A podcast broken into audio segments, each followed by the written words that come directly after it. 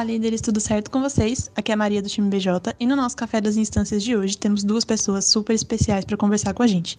Do Ellen, do time BJ, e Samuel, Paul Júnior, fundador do Diário Antirracista. Enquanto líderes do movimento Empresa Júnior, nós precisamos ter ações que vão além do discurso. Como a gente já sabe, o Código de Ética do movimento veda o tratamento desigual ou injusto em função de etnia, gênero, identidade de gênero, orientação sexual, crença, origem, classe social, idade, aparência física, diferenças culturais, pessoas com deficiência ou qualquer outra forma de discriminação. E nós precisamos ir além e trazer para nossa rotina a postura antirracista, trazer para nossa instância ações afirmativas. Sabemos que no Brasil, 56% da população é negra, enquanto dados do Censo Identidade de 2019 nos mostram que apenas 10,39% do movimento Empresa Júnior é formado por pessoas negras. E quando olhamos para o recorte das lideranças das instâncias, essa representatividade é ainda menor. Precisamos refletir sobre as oportunidades geradas e sobre os reais motivos por trás destes dados. No planejamento estratégico da rede, já damos passos iniciais enquanto movimento para ampliar o acesso à vivência empresarial, como traz o indicador de faturamento por empresário júnior, que é um indicador de acesso. Como um recorte da nossa sociedade e das nossas universidades, se fazem urgentes nossas ações diárias e mudanças estruturais para garantir que a postura antirracista esteja além dos nossos posicionamentos. Então, este é apenas o início de uma conversa para que possamos tangibilizar o impacto do movimento em ações.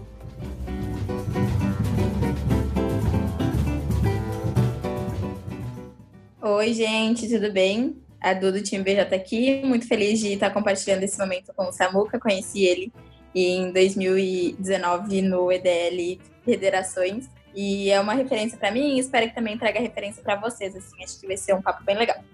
Prazeraço estar com vocês aqui, gente. É, especialmente falando desse tema no, na Brasil Júnior, né? Assim, no, no MEG brasileiro, que eu acho que precisa muito discutir sobre isso. Tá precisando de conteúdos, de mais informação. Eu vejo um monte de gente boa querendo trabalhar, né, querendo resolver esse problema do racismo no Brasil, está um pouco perdido. Então espero que essa conversa aqui seja útil nesse sentido, assim, também, dar ferramenta para quem quer fazer transformação. Galera, mais uma vez, muito obrigada por terem topado participar com a gente. Hoje, então, é mais essa conversa, assim, com duas referências de lideranças no, no movimento, né? Samuel Paul Jr. e a, e a Du, ainda no time BJ. Assim como eu, muitas pessoas do time BJ e muitas pessoas do Movimento Empresa Júnior, que vi participando né, do Diário Antirracista promovido aí pelo Samuel, a gente quer aprender mais sobre o assunto e a gente quer colocar cada vez mais em prática né, essa postura antirracista e entender mais sobre todo o assunto e colocar as ações afirmativas em prática, entender mais sobre lugar de fala, sobre o racismo estrutural. E aí queria que vocês trouxessem um pouco, Samuel e Du também, algumas reflexões importantes para isso, no contexto do movimento Empresa Júnior, né? Principalmente no contexto aí das lideranças do movimento que são referências, são influência para o restante do movimento e precisam ter, além do discurso, ações também nesse sentido. Boa. Acho que o primeiro ponto, é, até a gente teve uma RV com o time BJ na semana passada, para falar um pouco sobre isso, pela primeira vez enquanto o time falar sobre uh, liderança, liderança negra no movimento Empresa Júnior, né? E quando a gente olha para as pessoas que estão nas instâncias, as pessoas que estão, estão no time BJ, essas são pessoas que têm acesso e têm privilégios por estarem ali, né? E até conversando com algumas pessoas, muitas questionaram assim: ah, mas por que uh, tu hoje consegue estar na Brasil Júnior e tudo mais? Muito porque eu não preciso estar garantindo o sustento da minha família, assim. Eu consigo, com o auxílio que a Brasil Júnior me dá, uh, viver com ele e também com o auxílio da minha mãe, dos meus pais. Então, ter acesso e, e olhando para o que os, os, dados nos dizem é que a população negra ela não tem acesso, ela tem menos acesso à educação superior, principalmente quando tu está entrando numa empresa júnior, que ela não tem como, por ser uh, um trabalho voluntário sem fins lucrativos, acaba que a gente não tem abertura para algumas pessoas estarem ali trabalhando de forma voluntária. Então, eu acho que um ponto que a gente precisa pensar enquanto movimento é como que a gente consegue ampliar essa, esse acesso das pessoas que estão dentro da universidade e as pessoas negras na universidade estão um número menor, mas que essas pessoas que estão dentro da universidade elas tenham acesso e elas possam estar uh, dentro de uma empresa júnior e aí partindo para uma instância. E aí, a cada vez mais que tu tá indo de uma empresa júnior para uma instância, tu vai dedicando mais tempo para o movimento empresa júnior. E quando tu dedica mais tempo no movimento empresa júnior, tu não tem tempo de estar tá buscando a renda extra que muitas pessoas precisam estar buscando para sua família, né? Então, acho que tendo até um relato pessoal, acho que estar hoje na Brasil Júnior é porque eu estou num lugar uh, favorecido. Eu tenho condições financeiras para estar na Brasil Júnior. Então, é uma coisa que a gente não fala no MED e a gente estar numa federação, estar uh, numa, numa instância é muito por questão financeira, assim, também. Então, é, é, o querer, mas eu posso querer, né? Eu posso, eu posso dar o luxo de querer, porque eu tenho questão, eu tenho uma, uma situação financeira, uma segurança financeira provinda dos meus pais para que, poder querer, né? Então, eu acho que é um, é um passo atrás, assim. Acho que a gente vai conseguir fazer com que o movimento seja mais representativo quando a gente conseguir entender como é que a gente consegue colocar essas, essas pessoas que também querem, mas elas não, não têm o, elas não podem querer, elas só querem, mas elas têm que priorizar outras coisas, elas não têm tempo para isso. Então, como que a gente consegue pensar em até um novo modelo de empresa júnior, um novo modelo de trabalho entre as instâncias, como que as instâncias conseguem utilizar todo o valor que tem de captação com empresas e tudo mais, para reverter em acesso a determinados nichos de pessoas ao movimento Empresa Júnior, né? Então, acho que a gente tem que pensar mais estruturalmente quanto movimento. Boa. Eu Bom, primeiro, obrigado, Duelen, por compartilhar isso, que eu comecei a acessar memórias aqui de quando eu participava do movimento, e eu lembrei que várias vezes eu me endividei, assim, para participar dos eventos que, que tinham presencialmente, né?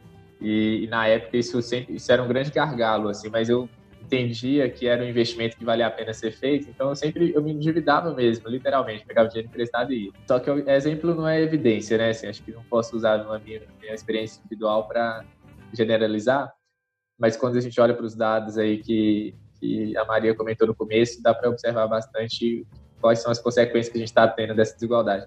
E aí tem um negócio que me atentou quando você compartilhou no começo, Maria, é, que é sobre você não ter tratamentos diferentes entre as pessoas por conta da, da cor da pele delas, né, para que o tratamento seja justo. E tem algo que eu tenho observado bastante, assim, que, que para mim tem se tornado uma nova verdade, é que ter um tratamento diferente é bom, né? Porque aí é que ele vai ser justo. Quando você tem o mesmo tratamento para todo mundo, é que você está sendo injusto, porque a sociedade ela é desigual, né? Então, se você tem qualquer política pública ou serviço é, ou processo seletivo ou o que for que ele considera a sociedade como uma sociedade homogênea quando ela não é, é você está na verdade servindo muito mais a, a desigualdade do que a justiça. Então é importante a gente assumir dentro do MEG que a gente vai precisar tratar as, as pessoas de maneira diferente. E quando a gente está falando de é, pessoas negras de mulheres eventualmente de pessoas com diferentes orientações sexuais a gente vai precisar é, cuidar mais, investir mais energia, mais recursos, mais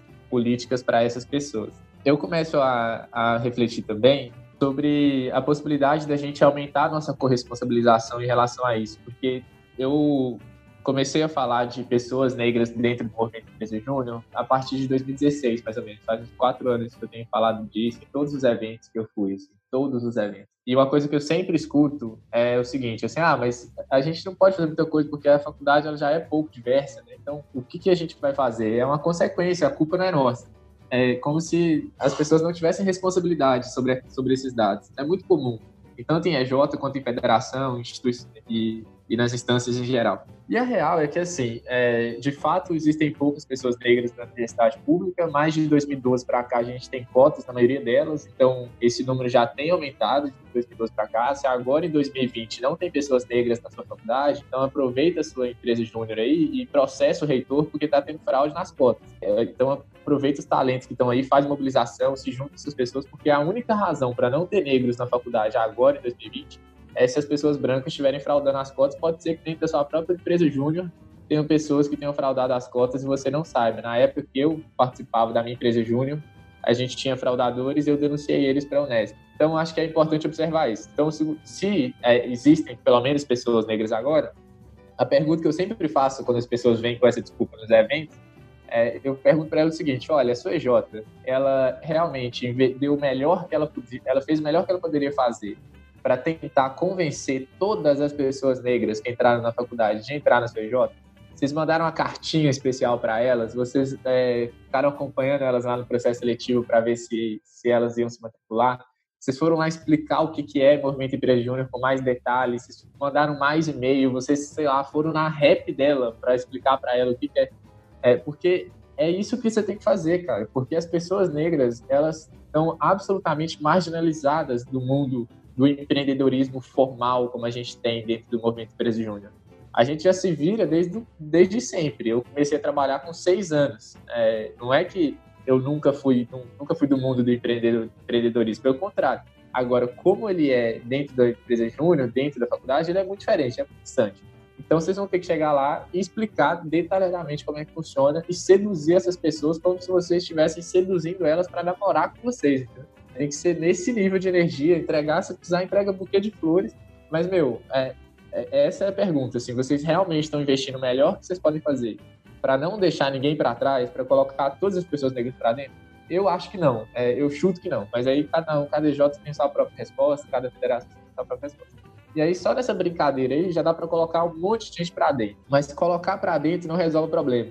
Um dos desafios que a gente tem, por exemplo, é o desenvolvimento dessas pessoas, a participação delas nos eventos. Na minha visão, é, o movimento Empresa Júnior deveria, de alguma maneira, criar um fundo de inclusão social. Assim, é, é eu não sei se já existe isso, é, talvez eu esteja ultrapassado, mas se não existe, todos os eventos que eu participei, eu ficava pensando, eu, sei lá, eu fui nem sei quantos Enege. Aí eu, cheguei, eu ficava pensando, pô, sei lá, o Enege de Vitória, eu lembro que foi, acho que eu gastei uns 1.200 reais ao todo para ir para lá e voltar e pagar a inscrição e tal. É, e aí eu ficava pensando, pô, se todo se eu gastei 1.200 reais, todo mundo aqui gastou pelo menos 1.200 reais, o povo geralmente gasta mais, não é que, não, que a gente não tem dinheiro para investir. Então, quem veio aqui tem dinheiro para investir. Mais que, que seja R$ 1.200, R$ 1.500 é muito dinheiro.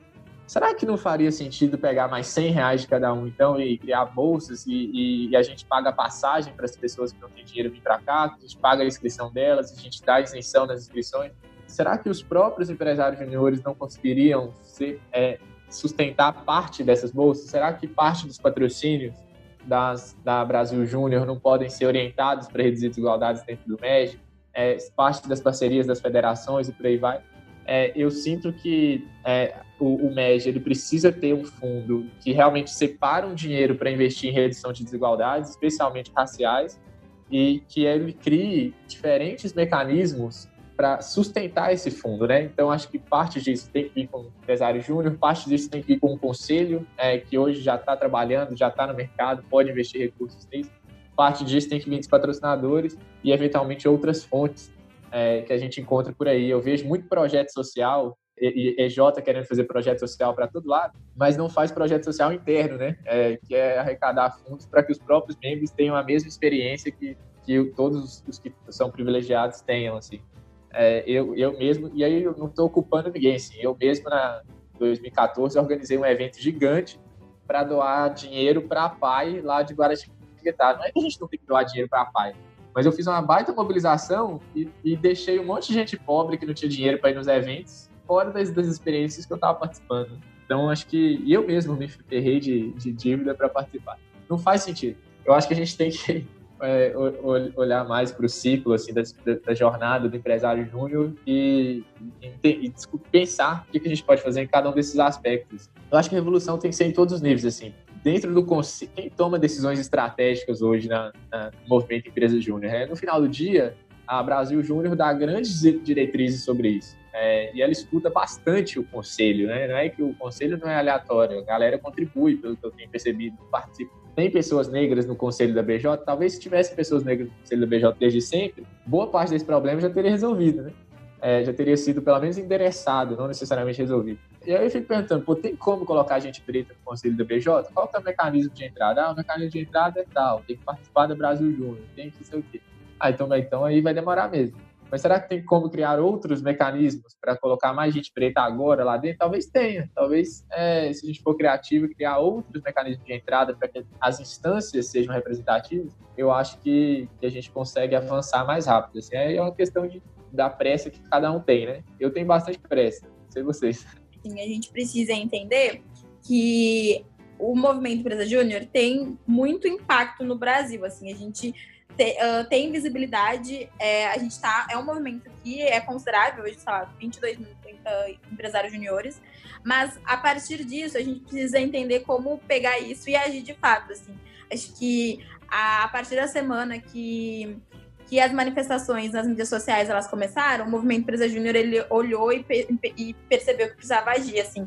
Mas agora a gente não pode deixar essa onda passar, né? A gente precisa de fato uh, conseguir dar passos para que não fique só na fala, né? A gente fala muito no movimento Empresa Júnior sobre líderes que falem, líderes que fazem, mas o quanto a gente vai, uh, vamos ser pessoas de fato que vamos estar fazendo para que haja mais uh, inclusão dentro do movimento, né? Então, tanto mulheres na liderança, que era uma pauta que a gente batia muito, que olhando para 2016 a gente tinha dificuldade, agora em 2020 a gente está conseguindo uh, ter maior acesso fazer com que essas mulheres elas tenham e se sintam empoderadas para estar em liderança à distância, mas agora os outros pontos, né? Como que a gente consegue fazer com que pessoas negras uh, estejam dentro do movimento Empresa Júnior? E não é só estar, né? É se manter também, é querer, é, é, sentir parte daquilo, é saber que é um ambiente onde essa pessoa pode passar por um processo de desenvolvimento e ela consegue se manter ali dentro, assim. Eu acho que que esse é um passo. A gente precisa pensar em tudo, assim, desde como introduzir essas pessoas, e aí vai lá do processo seletivo,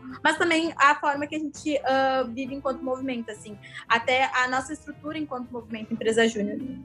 Então, eu acho que é mais intrínseco, assim. E, e, e assim, agir agora, é, a gente está ouvindo agora, a gente está conversando, o que, que a gente pode fazer enquanto federação? Sei lá, a gente vai chegar numa reunião de diretoria, a gente vai conversar, a gente vai entender como que a gente consegue ser mais inclusivo nas nossas ações, o que, que a gente vai fazer dentro dos nossos eventos, se no próximo evento que a gente for fazer, e agora tudo online, né? Então, se no próximo evento que a gente for fazer uh, alguma parte da, do que a gente arrecadou no evento, a gente vai utilizar uma verba para dar acesso a essas pessoas nos próximos eventos, quais vão ser os passos? Eu acho que não é nosso papel aqui falar esses passos, mas é uh, trazer a reflexão de vocês enquanto líderes de, de instância, olharem para os passos que vocês vão tomar. E vai de acordo com a instância, assim, vai de acordo com o que vocês têm de realidade, vai o que vocês, o que tá ao alcance de vocês, assim. Mas é refletir mesmo, será que eu estou fazendo o máximo para que a minha instância ela seja o máximo, o mais acessível às pessoas, mais diversa possível? Como que a gente consegue uh, ampliar a diversidade dentro da minha instância, como que eu consigo fazer com que aquelas pessoas que nem sabem que podem estar ali se sintam representadas de alguma forma, assim, e, e que queiram estar ali depois, sabe? É, e tratar esse problema com a mesma seriedade que a gente trata todos os outros. É que, esse, na minha visão, esse problema só não foi resolvido até agora porque ninguém quis. É, porque as pessoas não quiseram resolver. Não é porque ele é difícil, impossível. É, ele é difícil, com certeza, é um problema complexo mas da mesma maneira que eu vejo aí a Jotas dobrando, triplicando o faturamento todos os anos, quando ela coloca isso como meta, né? se elas colocarem como meta serem mais inclusivas, elas também vão conseguir e levarem isso com o mesmo compromisso que elas levam nos projetos tradicionais. E, o, e tem um outro ponto, por último, assim, que na minha visão é a questão de teoria de mudança. E, essa foi uma, uma grande crítica que eu sempre tive ao movimento como ele foi até hoje. Pode que a gente esteja melhorando, a gente está melhorando ao longo do tempo, é, mas é importante reconhecer isso, que assim, hoje, eu até entrei aqui no site para ver qual era a frase que estava. Na época era transformar o Brasil no país mais empreendedor, né? Eu acho que mudou agora está formar empreendedores comprometidos e capazes de transformar o Brasil. E que, que também dá na mesma, assim, porque o ponto é, é, a teoria de mudança. Se, se a gente não tem diversidade dentro da construção desses empresários juniores, dificilmente essas pessoas vão ter habilidades, skills mesmo, para transformar o Brasil no sentido que a gente precisa. É, porque até hoje a, a nossa ausência de políticas inclusivas, é, tanto no segundo setor quanto no primeiro setor, é, foi pelo fato de que a gente tinha pouca diversidade na hora de, tomar as decisões. Então, me parece ineficiente seguir pelo caminho que a gente estava seguindo até aqui. Se a gente realmente está nessa busca né, de, de, formar empreendedores capazes de transformar o Brasil. Porque essa capacidade, na minha visão, hoje, ela está é, inerentemente vinculada à sua capacidade de lidar com o diferente, de lidar com o desconhecido, de lidar com o diverso. É, então, para que essas pessoas, essas empresárias e empresários possam é, aprender a lidar com a diversidade, elas vão precisar ter essa diversidade dentro do time. É, e o Brasil também precisa dessas pessoas. Então, acho que tem um aspecto aí que para mim é fundamental, posso ser bastante julgado aí, mas eu, acho que a, a forma como a gente está é, encarando a teoria da mudança hoje da, do, do, movimento, de certa forma, é ineficiente, pelo menos olhando por esse aspecto. é, sem, sem tirar todo o reconhecimento e as luzes que o movimento tem, são fantásticas e que formaram pessoas incríveis. Mas eu, eu observo isso. Acredito que hoje é, existe um pouco dessa dúvida assim, né, das instâncias de como continuar a, a, abordagem, como continuar e ampliar a diversidade nos times, nas empresas juniores e tudo mais, né? Nas semanas passadas a gente viu muitos posicionamentos, então é, grande parte aí, se não todas, é, as instâncias é, fizeram posts no Instagram, nos seus canais, enfim. Só que acredito que hoje ainda vá essa, essa preocupação da galera, assim, né? De como continuar a mensagem, como continuar é, nesse engajamento. Então, acho que a Du trouxe um pouco sobre isso também, mas acredito que ainda seja um ponto, assim, né? Que o pessoal fique pensando muito em como continuar trazendo esses pontos. É, existem pelo menos quatro tipos de representatividade é, quando a gente está falando de causas é, como essa, que são relevantes e pelo menos três dessas são muito relevantes. Uma delas é sobre representatividade substantiva. Todo mundo que está ouvindo a gente tem que sair daqui e devorar livros, TEDs, é, vídeos, filmes, documentários sobre a causa racial no Brasil. Assim. Vocês vão descobrir uma história que não te contaram é, que talvez você esteja até fugindo dela, inclusive, porque ela te afeta diretamente. Então, tem que ter coragem, tem que estudar, porque isso vai fazer com que a sua EJ ou a sua instância ela pelo menos substancialmente represente a causa racial, ela entenda do assunto, ela tem substância para falar do assunto. Então acho que esse é o primeiro ponto. É, ela precisa, vocês precisam entender que pelo menos substantivamente é possível representar as pessoas negras, mesmo que vocês não sejam negros. É, tem um segundo ponto que é a representatividade descritiva, que é o nome, que é como é que você coloca pessoas que descrevem o que é ser negro dentro da CJ da substância. E aí é isso que eu falei lá no começo, meu, assim, é, é garantir que todas as pessoas que estão na sua faculdade foram realmente convidadas para participar do EJ. E garantir que todas as EJs, que, é, que todas as pessoas negras de todas as EJs que estão debaixo do guarda-chuva da sua instância foram seduzidas para tentar entrar na sua instância. É, enquanto você não fizer isso, você não é, você não está dando seu melhor para colocar essa galera para dentro e representar descritivamente o que é ser negro dentro da empresa junto. É, e a, a, terceira que eu acho muito relevante também é a representatividade formal, que é você criar mecanismos formais de inclusão racial dentro da organização, para tirar esse, essa conversa da harmonia, da harmonia artificial que ela está presente em vários lugares.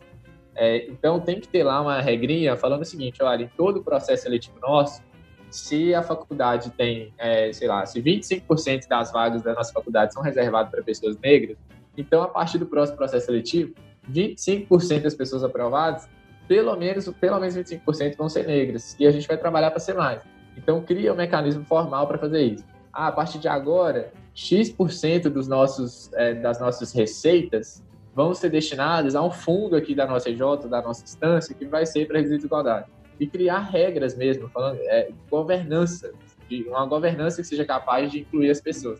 Então, eu vejo esses caminhos é, e, e, aí eu estou falando mais assim, institucionalmente, né?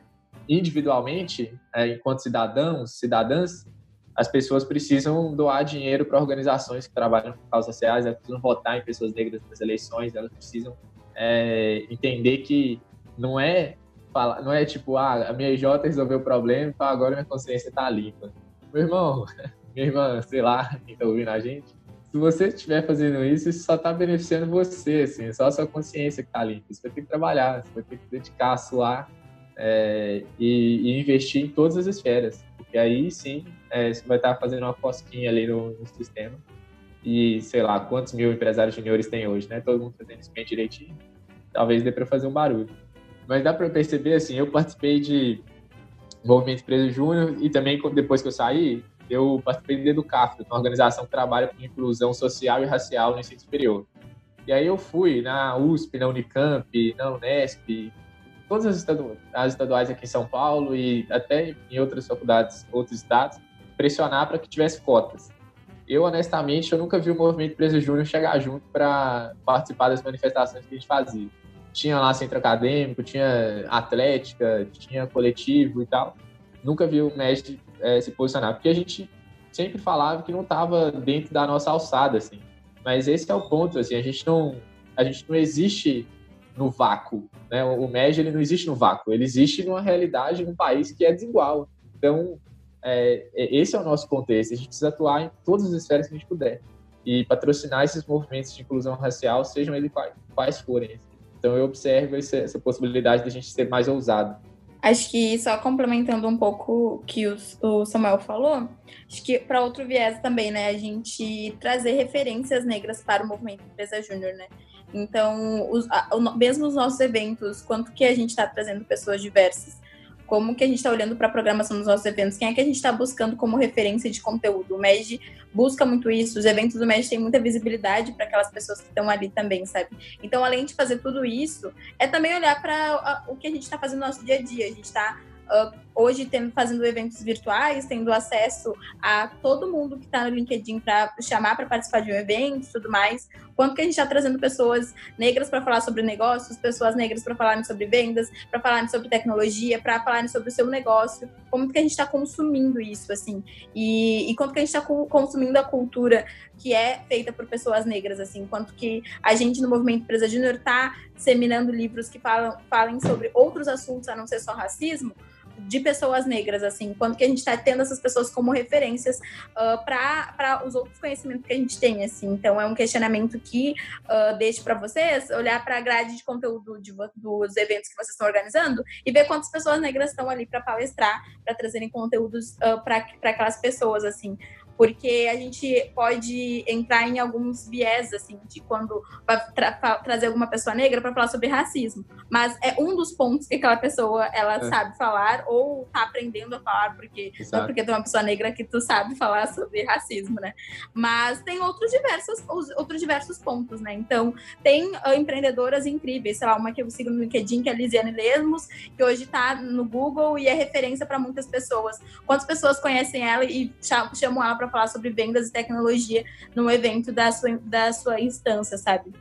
Então, eu acho que é a gente ter um olhar muito mais intrínseco, assim, para o que, que a gente considera como referência. E buscar pessoas negras para serem referências, porque existem, e eu tenho muitas delas. Com certeza, Samuel tem muitas delas como referência para ele, uh, em mercado de trabalho, em questão de empreendedorismo, assim. São coisas que a gente fala. E aí, dentro das nossas bandeiras, assim, tipo, empreendedorismo, juventude e educação. Existem pessoas uh, muito boas que podem agregar muito para o movimento Empresa Júnior quando a gente ter esse olhar diferente, assim. Então, a gente ter esse exercício desde a construção dos nossos eventos até as ações que a gente vai ter uh, afirmativas para atingir esse público e atrair esse público para dentro da nossa instância, para nossa CJ. E tem um, um negócio também que é mudar o nosso conceito de referência, né? É, porque a gente sempre traz para os eventos CEO da cara 4 lá, é, líder de gente de gestão da multinacional XYZ, mas às vezes, é, e, e, aí talvez se você vá atrás de pessoas negras nesse, nesses cargos de liderança e tal, vai achar, vai ser mais difícil, vai achar. Dá para trazer também. Mas eu acho que a gente tem que ressignificar esse, esse conceito de referência também, né? A gente trabalha com micro, pequenas empresas, né? Isso pelo menos é o foco. Será que não faz sentido trazer para um evento o tiozinho preto, dono de uma padaria da, da cidade que você está fazendo o evento, para ele ir lá dar o depoimento dele sobre o que, que é empreendedorismo para ele. É, e colocar o cara ou a mina numa máquina mesmo, assim, sabe? Tipo, mudar o nosso conceito é, de referência, porque talvez essa pessoa tenha tanto para ensinar quanto é, alguém que é líder de gestão de uma multinacional. É, não é que é, uma coisa não exclui a outra, é que hoje a gente está excluindo é, essa possibilidade de aprender com essas pessoas que são o nosso público-alvo, inclusive. Então eu, eu tenho eu tenho observado essa oportunidade também, assim, da gente trazer gente comum para dentro do médico. É, e eu vi e eu vi o dono da cabeleireira, sei lá, uma esquina qualquer, assim, de uma loja de esquina qualquer. E eu acho que, para finalizar, estudem muito sobre, porque a gente precisa, pelo menos, saber sobre e falar sobre enquanto liderança de instância, né? Pelo menos estudar e ter a, o conhecimento a gente precisa ter. É o, é. é o início, é o pontapé inicial. É, eu tenho falado que esse é um projeto, pelo menos para o século, assim. É, então a gente tem que colocar essa pauta antirracista como projeto de vida, né? Nem como projeto das nossas empresas, é, só das nossas empresas juniores, não. Com certeza. Então, assim, esse é o convite. Galera, beijão, ótima semana para vocês, espero que tenha sido útil. Até mais. Foi muito, muito, muito, muito obrigada, gente. Tchau, tchau.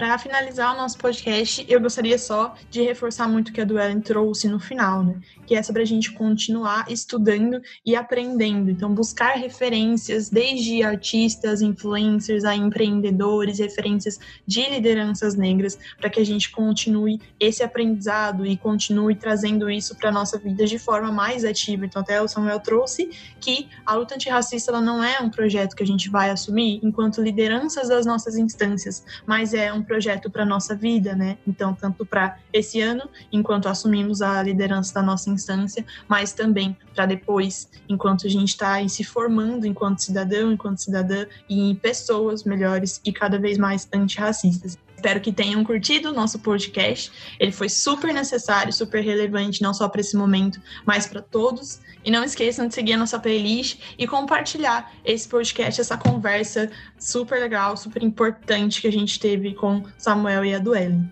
Beijos e até o nosso próximo Café das Instâncias.